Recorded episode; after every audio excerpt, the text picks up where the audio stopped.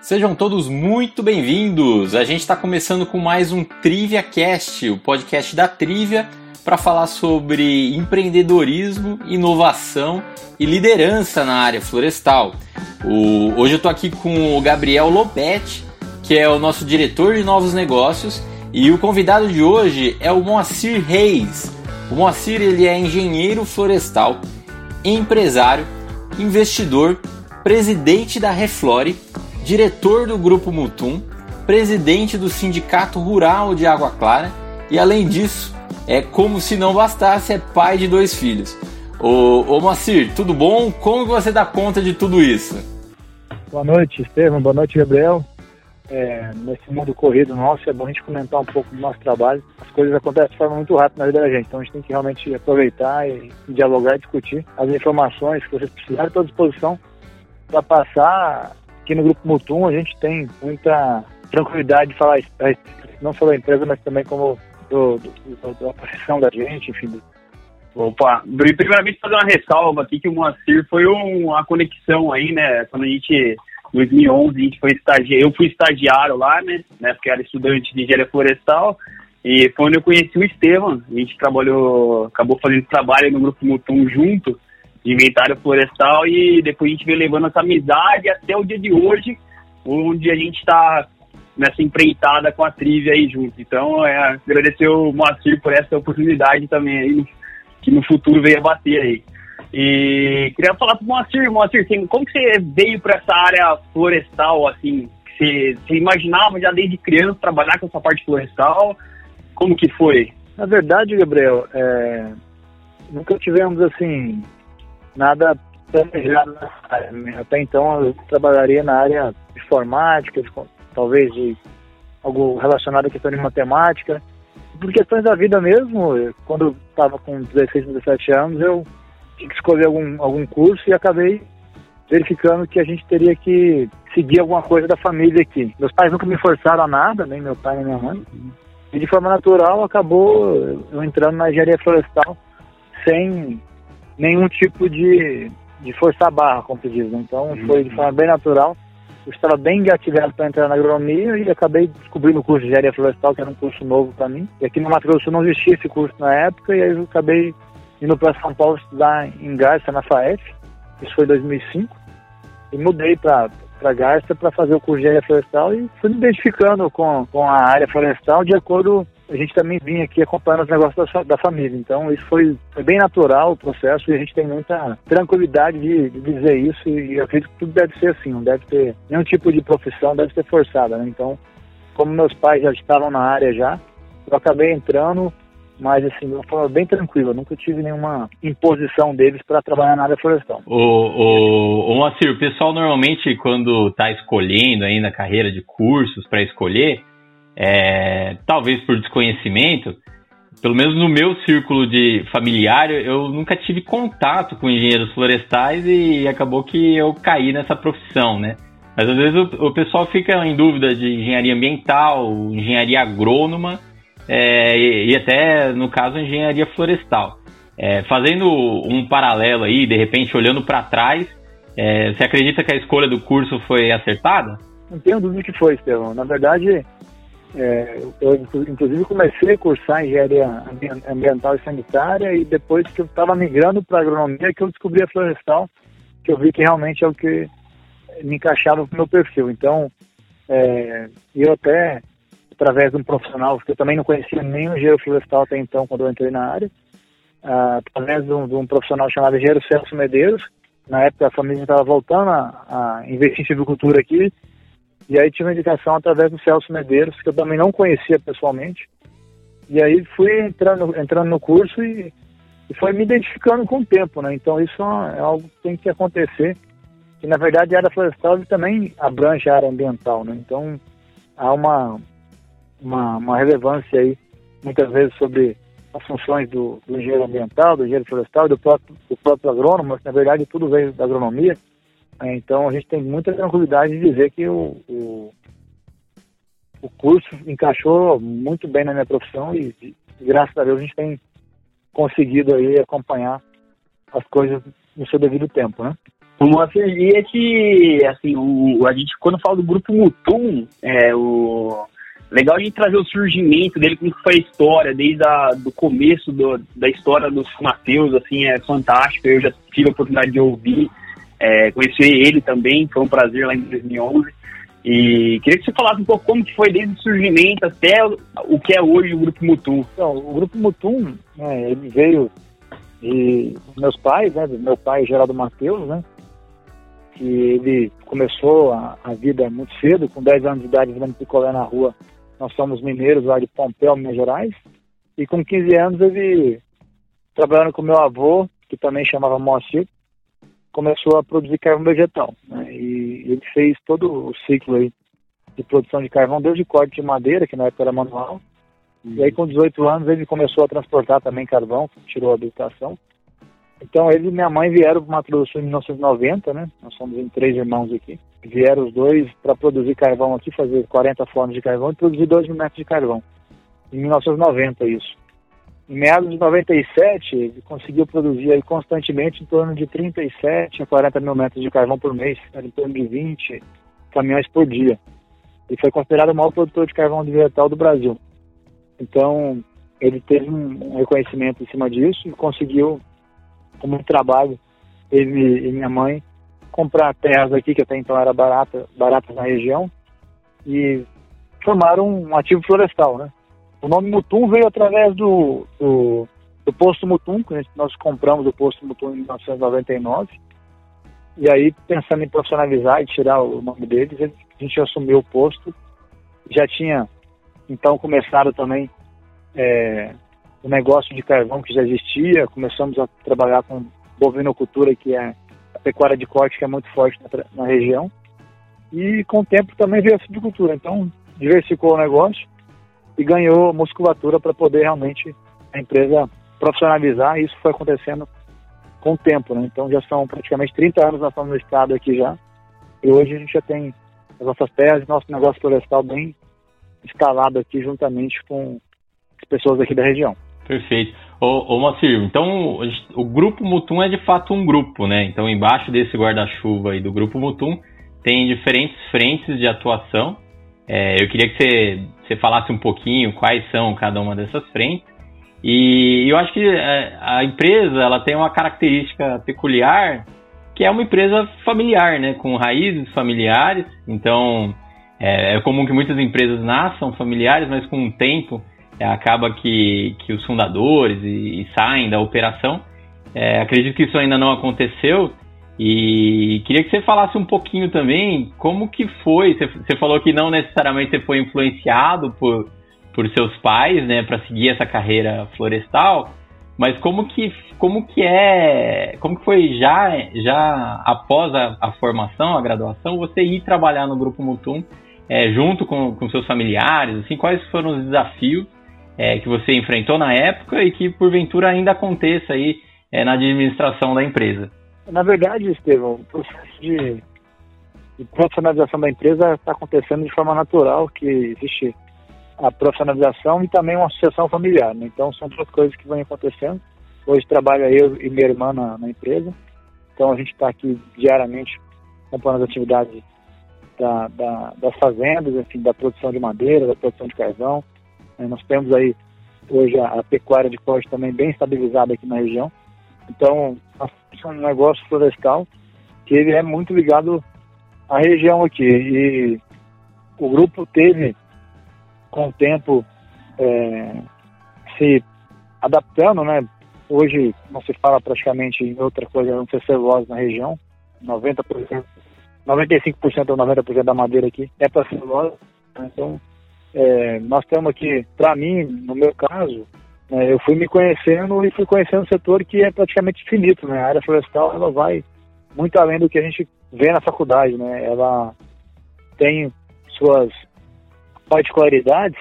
Em cada região você vê um tipo de, de implemento florestal, um tipo de mecanização, e ainda tem atividades manuais acontecendo de toda, de toda forma também. Então, é, é vasto o, setor. E a gente vê que quando eu me formei, eu fui me identificando e conhecendo o setor, e aí você vai observando tanto que a gente não tem representatividade diante da agricultura, mas quando você vê o que emprega, o que gera de receita, enfim, o faturamento do setor é muito alto em relação a pouca área que é plantada em relação a, outras atividades. Né? Eu lembro quando a gente estava.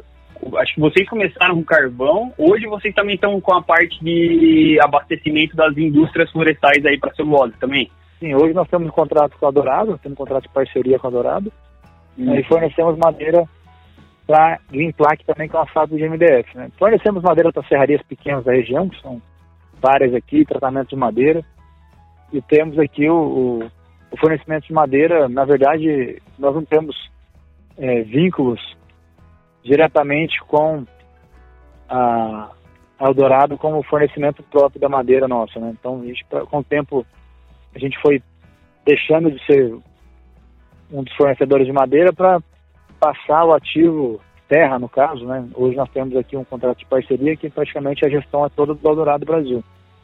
Né? Então, a gestão da, da floresta deles, mas as terras são nossas. Isso é um modelo de gestão que se deu muito certo aqui no Mato Grosso do Sul, com vários produtores, né?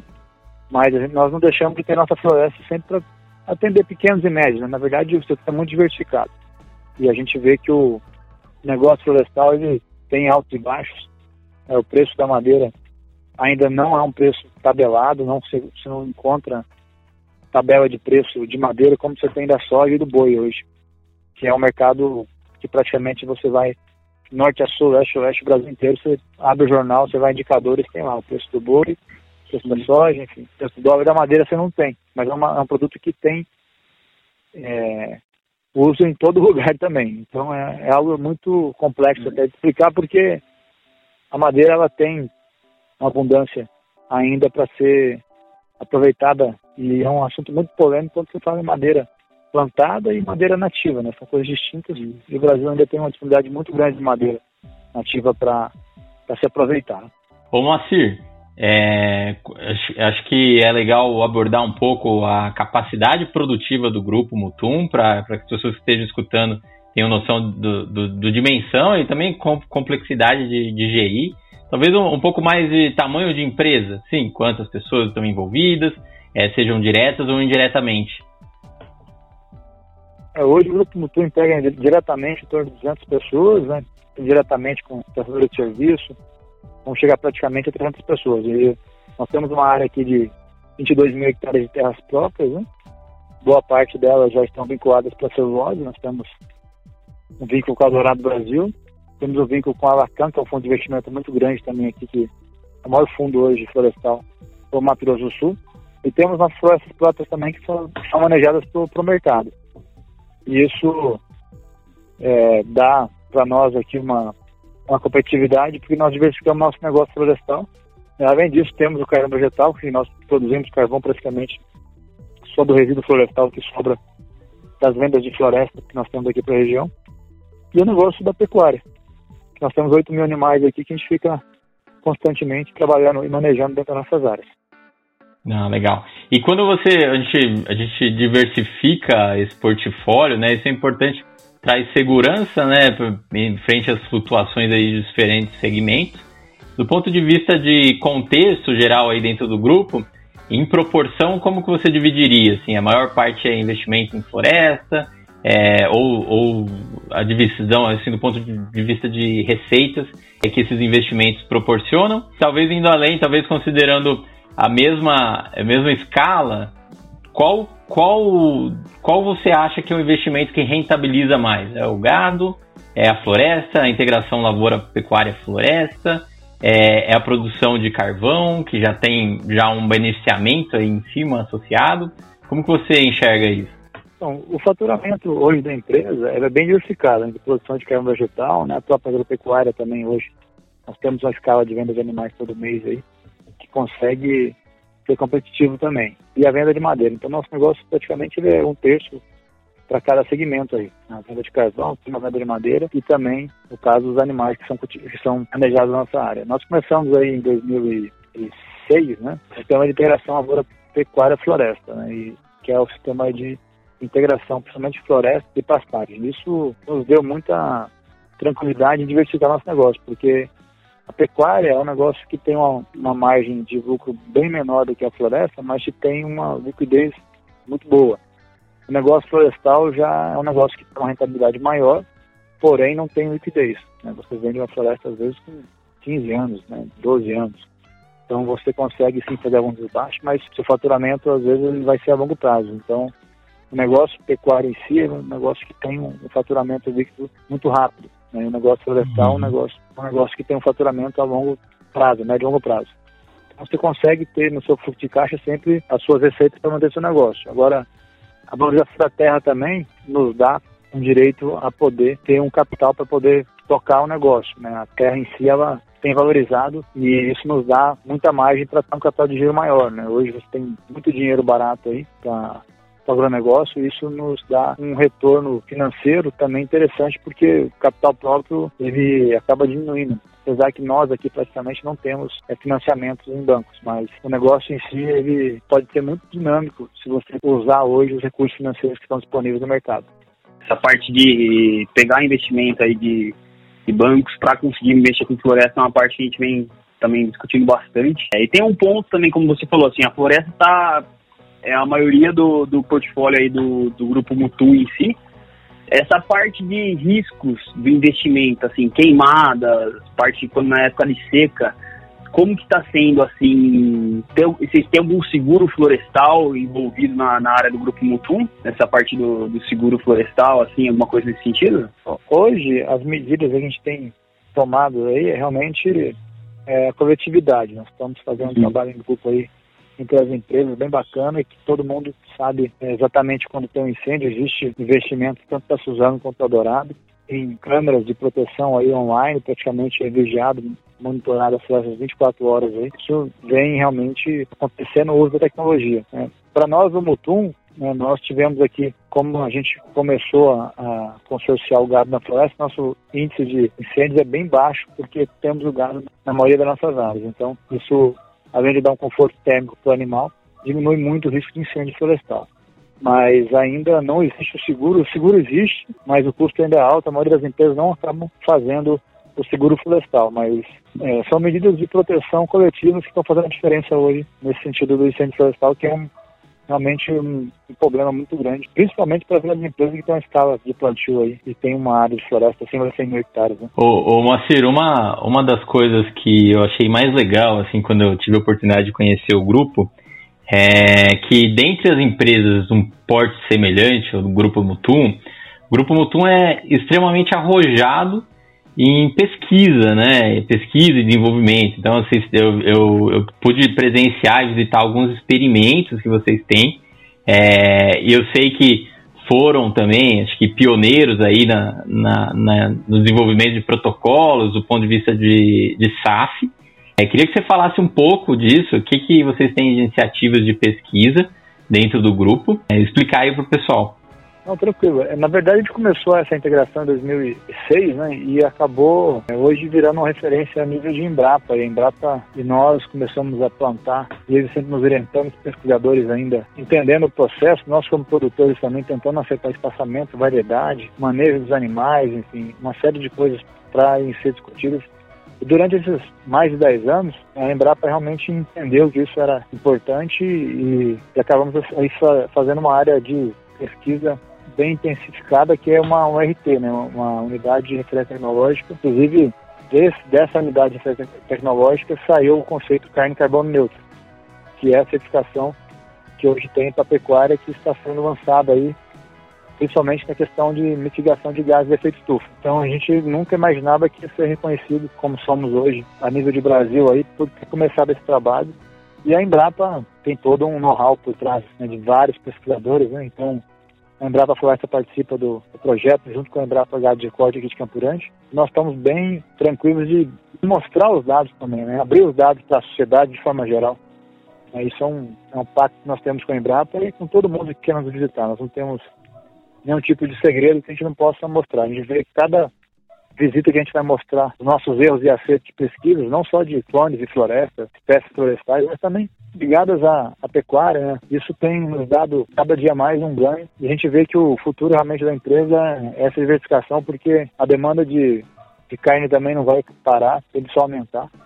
O Brasil é um dos principais produtores aí de carne do mundo e tem uma aptidão florestal muito grande perto de grandes indústrias, né? Celulose. Então, o setor também tem demonstrado interesse e verificado porque cada indústria que se instala aqui no Mato Grosso do Sul precisa de uma área de mais de 100 mil hectares de terra e não é fácil arrendar 100 mil hectares de terra. Então, é uma forma de as empresas florestais conseguirem plantar floresta num raio médio aí que seja viável para poder o negócio florestal ser atrativo para fechar a conta da celulose. Então, o setor tem muito o que ainda expandir nessa área e eu vejo grandes grupos aí que estão começando a investir nesse sentido, pensando em, em utilizar nossos dados que já são dados de mais de 10 anos, como eu falei. Então, nós não paramos de, de pesquisar junto com a Embrapa e a partir do momento que a Embrapa entrou na fazenda, aí que nós conseguimos realmente ter resultados aí que são realmente é, validados por pesquisadores de grandes centros aí. Então isso nos dá mais tranquilidade ainda para divulgar números.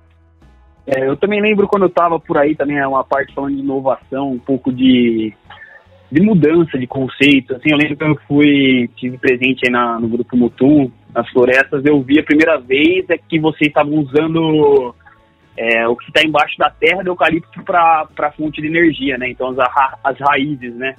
Isso muito tempo atrás. E hoje vem se falando muito mais disso, de se usar mais disso, né?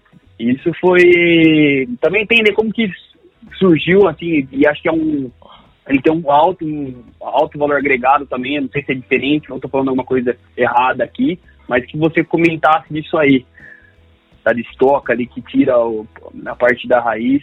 É, é uma atividade muito pesada, né? A estoca é uma atividade muito cara na silvicultura hoje, não, praticamente não é utilizada mas isso começou em 2005, 2006. Né? Nós visitamos algumas fazendas em Minas Gerais, que também são produtores de carvão vegetal, e realmente o valor que tinha o carvão vegetal justificava a operação, que é muito cara. Isso foi feito e ainda continua sendo feito aqui na região. Nós continuamos essa operação. E agora, recentemente, a Eldorado Brasil lançou aí uma, uma unidade vai gerar energia elétrica através só de, de biomassa de tocos, né? tocos raízes. Isso é a tendência que nós sabemos que é um material que está no solo, né? apesar de ter um custo alto de extração, é uma biomassa disponível.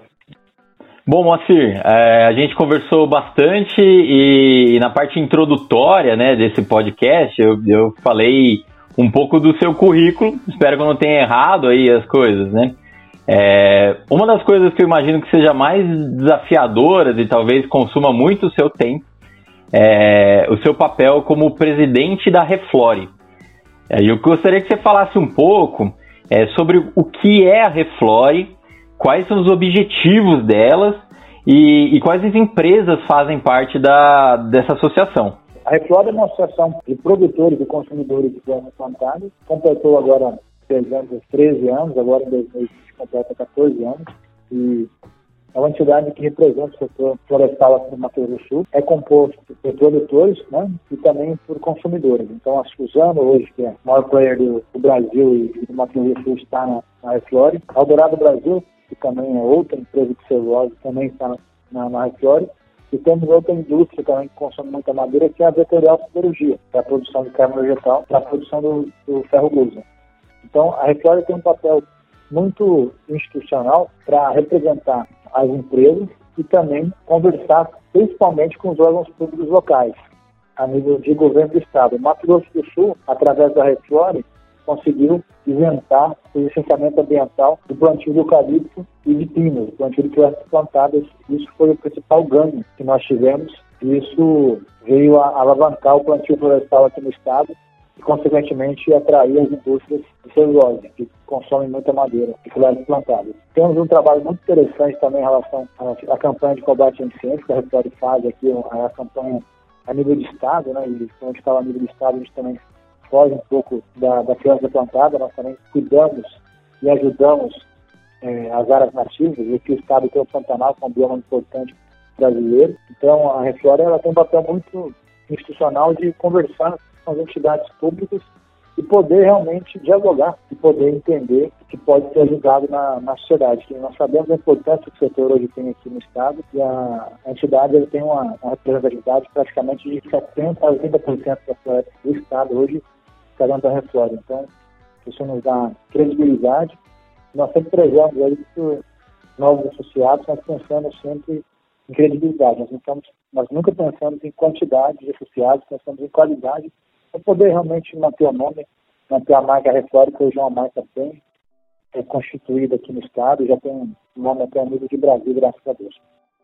Eu imagino que deva ser, até de certa forma, desafiador é, você juntar, é, para sentar para conversar, né? Produtores de um lado e, e, consumidores do outro, né? E até se for olhar os consumidores, muitas vezes eles estão brigando ali pela mesma madeira, né? Como que, como que funciona esses encontros? Dá muito problema ou, ou no, num nível mais amplo os interesses acabam convergindo? E como que é isso?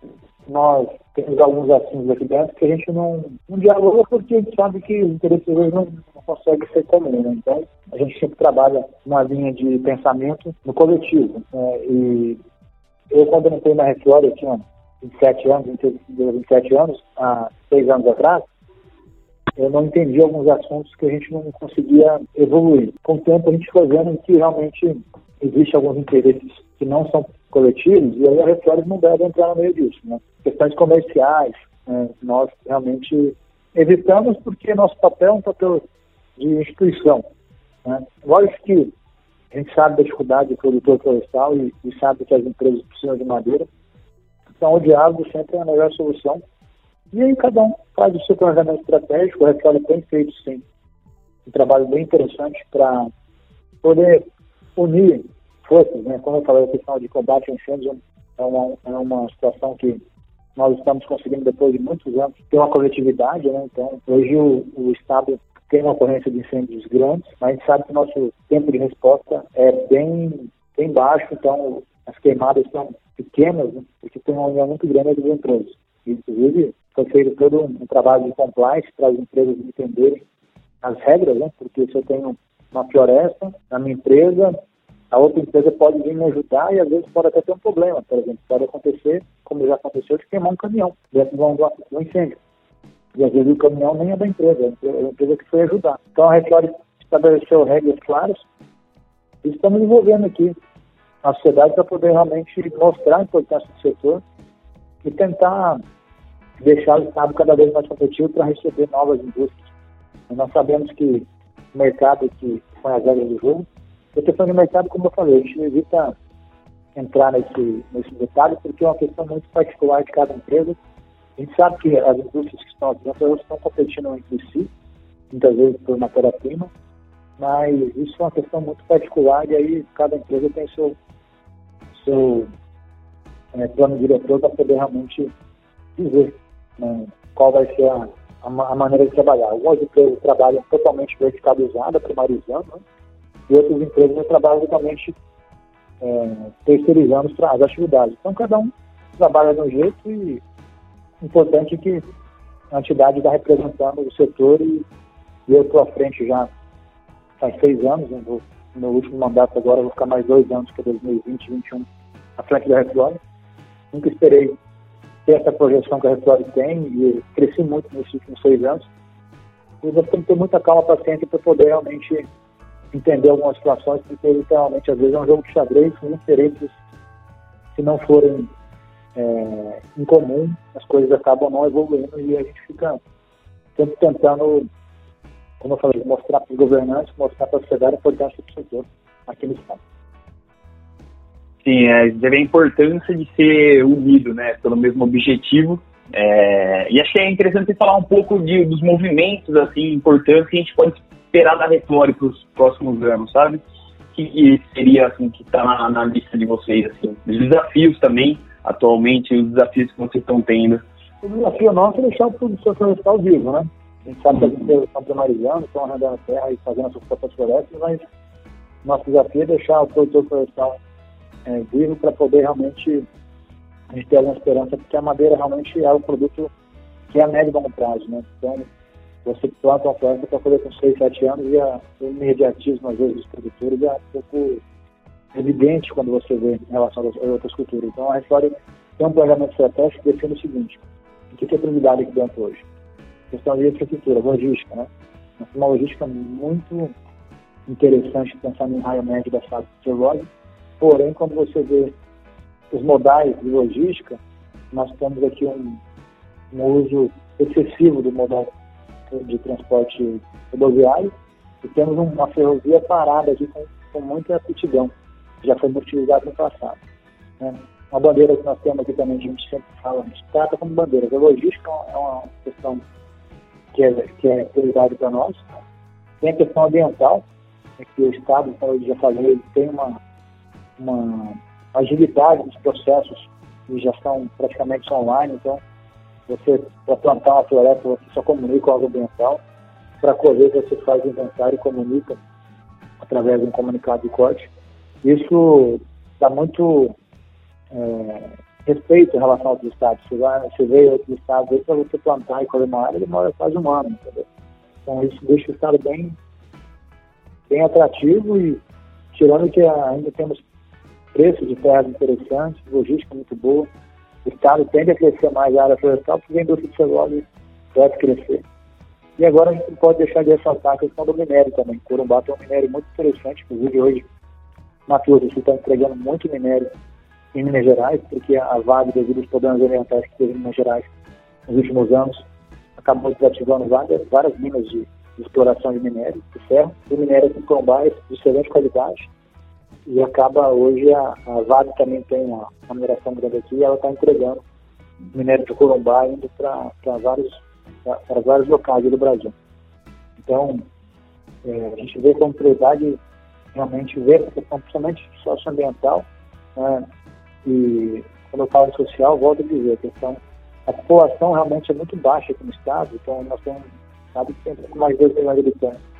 Você pega pelo tamanho do estado, tem 35 milhões de hectares, né, e nós estamos hoje com um milhão de hectares plantados, milhões de mil hectares plantados no estado inteiro, ainda a gente vai ter outros usos como desafio, né? A madeira tem que ter outros usos. A gente estava falando sobre o biomassa, né? é uma questão de, de tempo também que a gente vai começar a aproveitar mais a biomassa. Hoje existe uma, um desperdício na colheita ainda significativo, dependendo das operações. O que tem, o que tem chegado aqui para nós é que novas alternativas da madeira vão acontecer nos próximos anos, como também já está acontecendo no Mato Grosso, está nosso aqui, que é a geração de energia também para produção de etanol de milho. Hoje já tem duas indústrias operando em Lucas do Rio Verde e já está anunciado que duas empresas que vão trabalhar aqui no estado também é, no investimento de, de biomassa para geração de, de energia para a produção de etanol de milho, que já está sendo algo consolidado aqui no, no, no, na região centro-oeste, na verdade. No estado, as indústrias estão praticamente engatilhando ainda. Começar a fazer base florestal, que é uma base industrial. Aqui tem uma base industrial muito forte de etanol de, de cana, né? Então isso, agora a tendência que está ocorrendo aqui é o etanol de milho também. Então vai ser uma nova alternativa da madeira, que aqui já tem serrarias, né? Temos serrarias aqui desde a década de 80, 90, é, que eram uso da madeira também significativo, que tinha a cultura dos pinos, hoje praticamente não plantou mais pino no estado. Então, a base florestal contempla praticamente hoje 99% é eucalipto aqui. E aí a siderurgia também consome muita madeira, mas o grande consumidor no final ainda é a Fergold que deve expandir nos próximos anos. Converge interesses comuns, né? É, o setor como um todo ganha, né? Então você comentou sobre a questão de, de, de terem conseguido aí é, a, a, a, não obrigatoriedade da, do licenciamento ambiental para empreendimentos florestais, e em opinião particular minha, isso beira o absurdo, né? Porque empreendimento florestal diminui as pressões nas florestas nativas e, e tem muitos estados ainda que considera a atividade como uma atividade potencialmente poluidora, né? Então, burocratiza uh, uh, e inibe o investimento que não faz o mínimo sentido, né? Então, acho que foi um, um como você bem disse, foi um marco bastante importante e, relevante. Ô, Macir, ainda, ainda falando aí de políticas públicas, né? É, em 2018, o Ministério da Agricultura ele lançou o Plano Nacional de Desenvolvimento de Florestas Plantadas, né, o Plantar Florestas. E nesse plano diz que o objetivo é aumentar em, em mais 2 milhões de hectares as áreas plantadas no Brasil É, hoje aí relatórios do IBA indicam que a gente tem quase 8 milhões de hectares. Esse número diverge um pouco, você tem IBGE falando aí que tem quase 10, mas enfim, seriam mais 2 milhões de hectares de florestas plantadas até 2030. E aí eu queria perguntar para você, por outro lado, quando, quando a gente vê, conversa com produtores rurais, muitas vezes os produtores rurais, eles reclamam que o preço da madeira não aumentou ao longo do tempo, já tem aí é, quase 10 anos que esse valor não aumenta. É, a gente sabe que tem um, um, um mercado, né, oferta e demanda, e, e, e, o mercado ele atua sobre isso. Eu queria, queria uma opinião sua, o que, que você acha? Assim? Você acha que a, é, essa oferta e demanda está equilibrada ou tem um déficit? Como que vai ser esse cenário aí com essa adição de mais 2 milhões de hectares? Eu queria que você falasse um pouco sobre isso.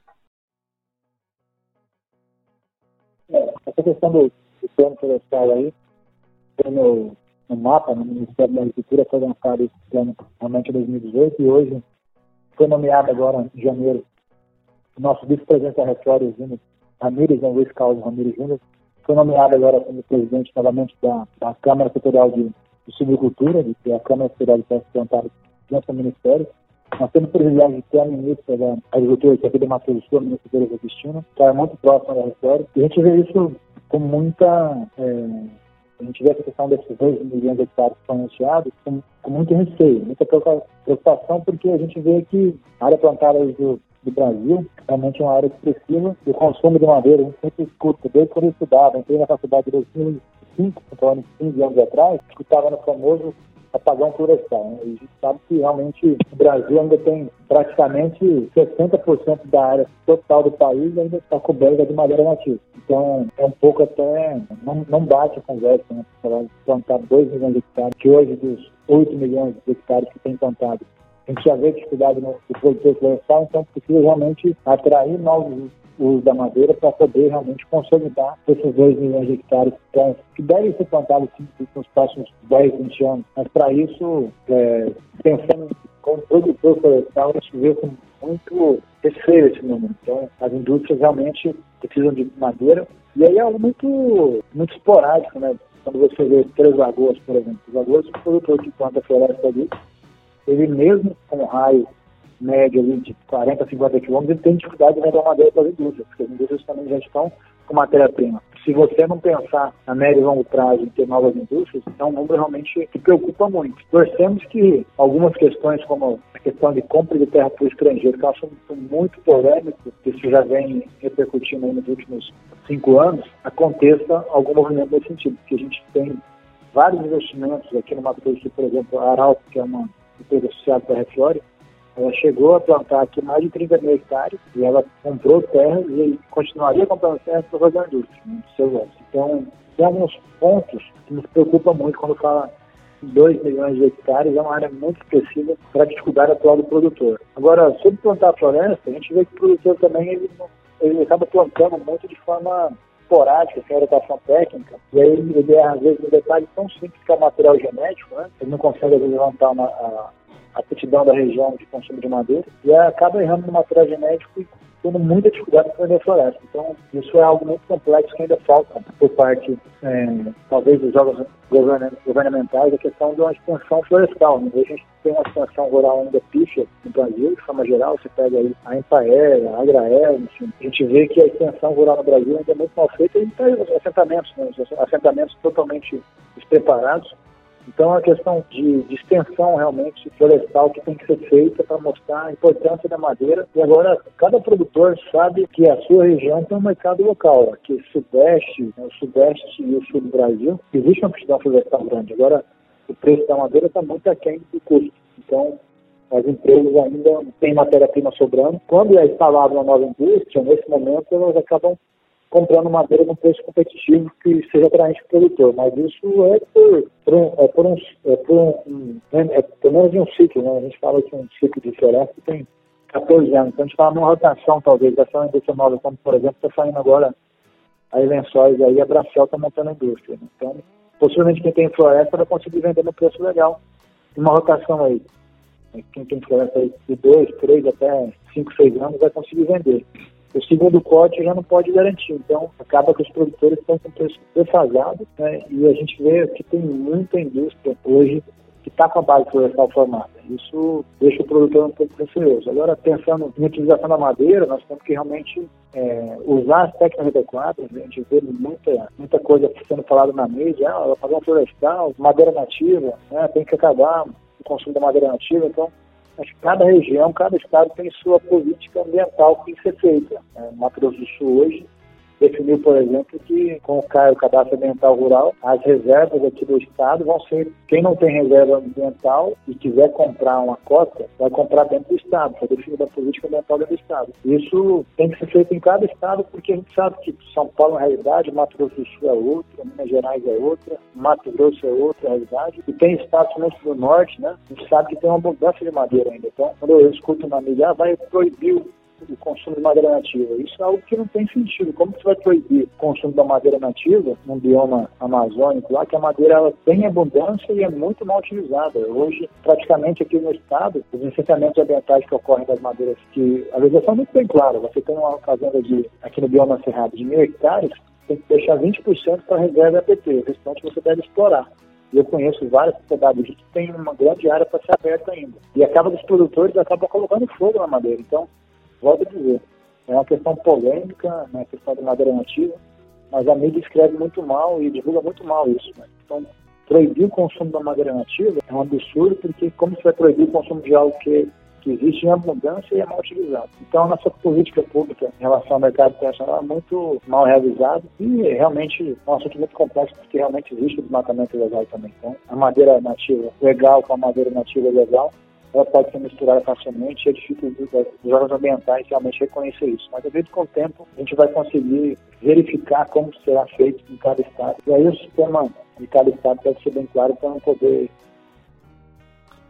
descentralizar, na verdade. Quando a gente vê o IBAMA aí, ele está sendo agora totalmente está sendo feita uma reengenharia, enfim, porque realmente tem que dar autonomia para os estados e para os municípios. Agora, os estados não estão preparados, muito menos os municípios, para fazer essa política ambiental. É muito mais fácil ter um fiscal ambiental do município para cuidar do município do que um fiscal lá em Brasília cuidar do município. Então, são coisas que vão acontecer com o tempo e a gente está vendo aí boas é, práticas sendo realizadas e aí cada nosso profissionais, né, engenheiros florestais, engenheiros ambientais, agrônomos, diferentes da profissão, saber entender um pouco da política florestal brasileira que ainda é muito mal divulgada e que se vê lá fora, que vende, e esse é interesse comercial. Viu? A gente sabe que o interesse comercial da mídia lá fora é mostrar o desmatamento legal, né?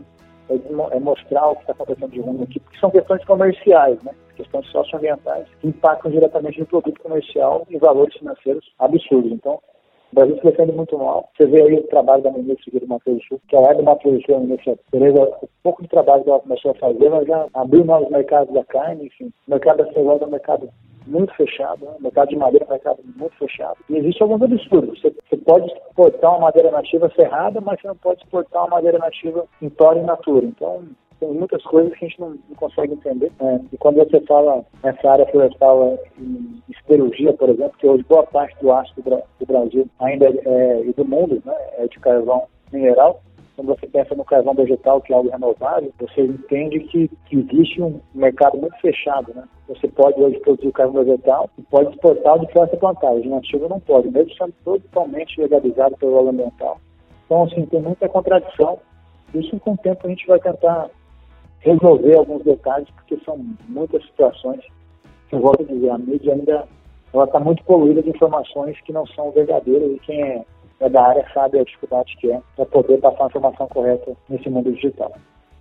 É, e como você falou, assim, tem muito, muitas coisas que ainda são polêmicas, né? E a gente vê a parte de materiais transgênicos, né? Então, essa parte de aumento de produtividade, a gente está falando de aumento de área plantada, e tem a outro lado que é aumento de produtividade dessa área que já está plantada, né?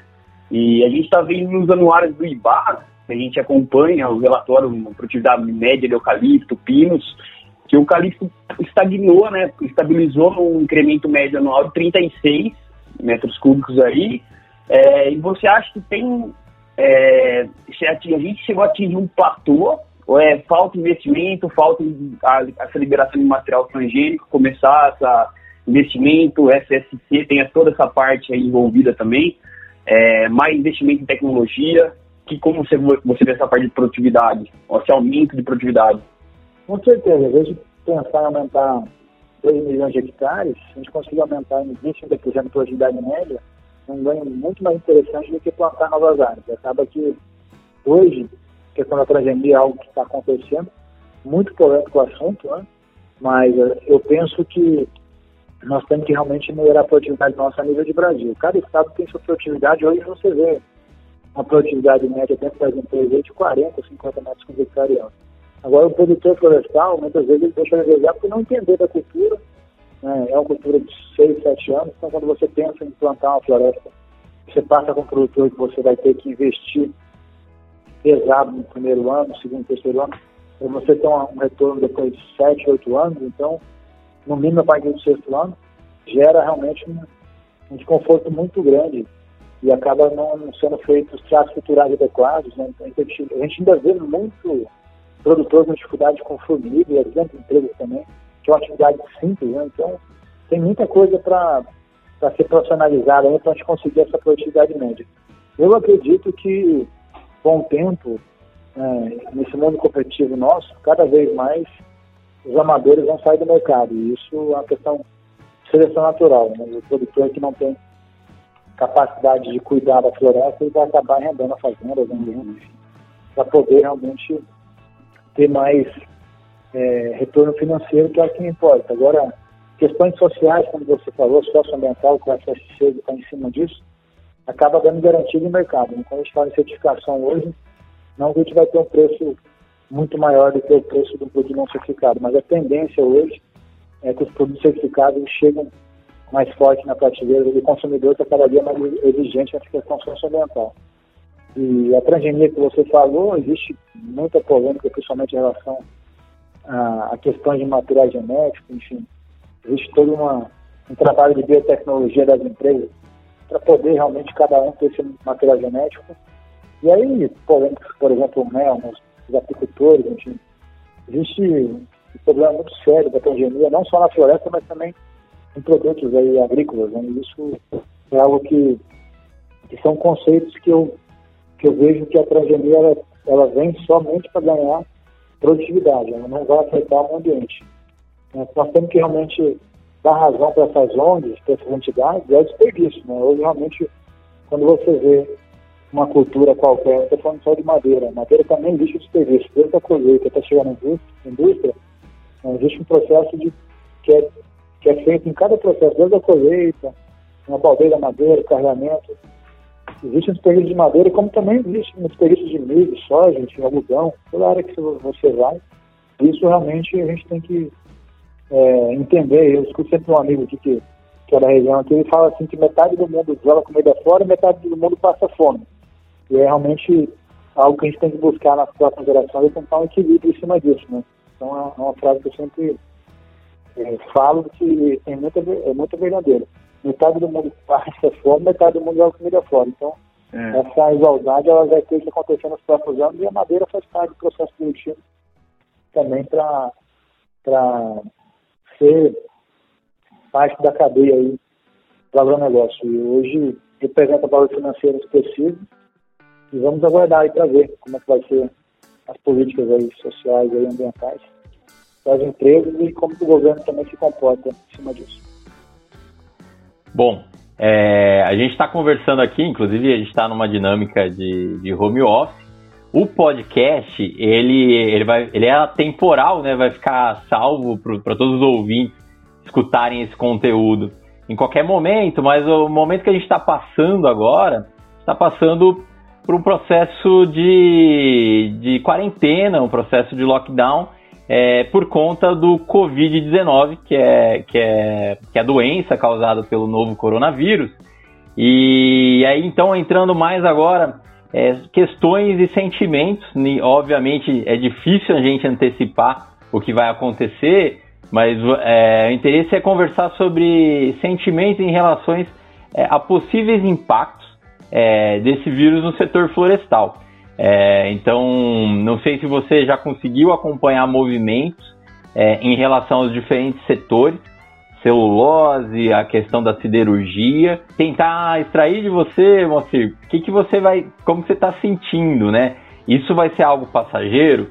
Isso vai ter impactos no longo prazo? Porque, em via de regra, é, a floresta ela é um investimento de longo prazo, né? A gente está meio acostumado aí a, a, quando muito rápido, cortar a floresta com seis anos de idade. Isso vai afetar lá na frente? Que que e talvez quais seriam os, os setores mais impactados aí? Olha, realmente existe uma desconfiança muito grande, o mercado está mostrando isso através da, da economia, né? E a gente vê que a história aqui, se nós se mexemos aqui de imediato, né? nós montamos aqui uma, uma central aqui para poder realmente as empresas discutirem cada caso, né? Algumas empresas estão até parando na área de silvicultura, a Sabin já definiu isso, Adorado pelo jeito para definir isso também. Então nós estamos falando de uma situação que é uma situação que ela é, ela é muito preocupante. Essa pandemia ela está acontecendo em algumas regiões do mundo numa, numa, num ritmo de, de, de vida, né? estamos de perda de, perda de vidas aí, que nós estamos assustados aqui no Brasil. Então, a economia, tudo que ela não pode parar, mas eu acredito que nós temos que mudar agora o plano, o plano de, de trabalho de todas as empresas. Então, todas as empresas aqui, por exemplo, florestais, nós estamos realmente deixando bem claro que estão, estão sendo tomadas medidas aqui. Pessoas da zona de risco, né, idosos, mulheres grávidas, enfim, qualquer pessoa que está na zona de risco não está trabalhando, está é, sendo feito por algumas, algumas é, regiões aqui do estado, alguns municípios estão tomando até algumas medidas drásticas para evitar aglomerações de pessoas. É, nós não sabemos ainda realmente o pico dessa pandemia, tudo indica que nos próximos 10, 15 dias vai acontecer aqui no Brasil também. Nós estamos hoje chegando a 200 mortes por dia, né? até um pouco mais. Aqui no, no estado, graças a Deus, a gente está com um número bem menor em relação ao nível do Brasil. Mas Três Lagoas aqui, ontem teve a primeira morte, né? Uma pessoa de 81 anos, uma senhora. Então está ficando preocupante, sim, porque é, isso afeta toda a economia. Né? A floresta ela também faz parte da, da parte da cadeia alimentar. Né? Então, quando a gente tem aqui, Três Lagoas também tem uma, uma, uma indústria da Cargill, né? que, é, que produz alimentos aqui. Então, a gente está muito preocupado, tomando as medidas todas necessárias para as atividades não pararem, porque se parar tudo também vai afetar a, a economia. Né? As empresas grandes e médias ainda estão se mantendo, mas a grande preocupação é do pequeno, né, do pequeno empresário que realmente está em situação de extremo risco e infelizmente nós não sabemos ainda se realmente vai continuar essas paralisações aí que estão acontecendo dentro de, de desses dias, então a gente tem muito que repensar ainda a forma da economia hoje. Né? Porque o capitalismo está pagando um preço muito caro hoje e isso a gente vai ter que rever a situação hoje, hoje porque é um, é um problema de calamidade pública aí, questão de saúde, que as pessoas não podem sair de casa. Então, nunca ninguém esperava que isso fosse acontecer. Isso atrapalha totalmente o, desenvolvimento da economia e também as pessoas perdem é, o, o, básico, né? Hoje você não pode cumprimentar seu pai, sua mãe, seu filho, não pode dar um abraço, não pode dar um, um cumprimento, um beijo no rosto. Então, está tudo muito estranho. Então, o mundo vai realmente repensar qual é o preço de tudo isso. É, sem dúvida, eu acho que não só no meio florestal vai acontecer grandes mudanças, é a vida pessoal do ser humano, né? É, então, acho que vai ser uma mudança empresarial, pessoal, vai mudar tudo. Então, com isso que a gente está vivendo, é uma coisa que não acontecia 100 anos desde a gripe espanhola, né? Então, é uma mudança grande. Acho que a gente conseguiu extrair bastante coisa aí do Moacir. Quero agradecer você, Moacir, é, pela disponibilidade em estar tá conversando com a gente. E, e deixar o espaço para algum encerramento final, alguma mensagem que você queira passar. Acho que você comentou é, do ponto de vista do pequeno produtor, acho que é um desafio mesmo. E você também, de certa forma, pisa nesse lado, enquanto presidente da Reflore, interagindo com a outra frente também, né? Então, se você quiser fazer um fechamento, a gente agradece. É, acho que é isso, Macir. Para mim foi uma, uma honra estar falando com vocês aí. É, acredito que nós estamos num momento muito sensível hoje, né, para poder realmente planejar uma coisa para o ano.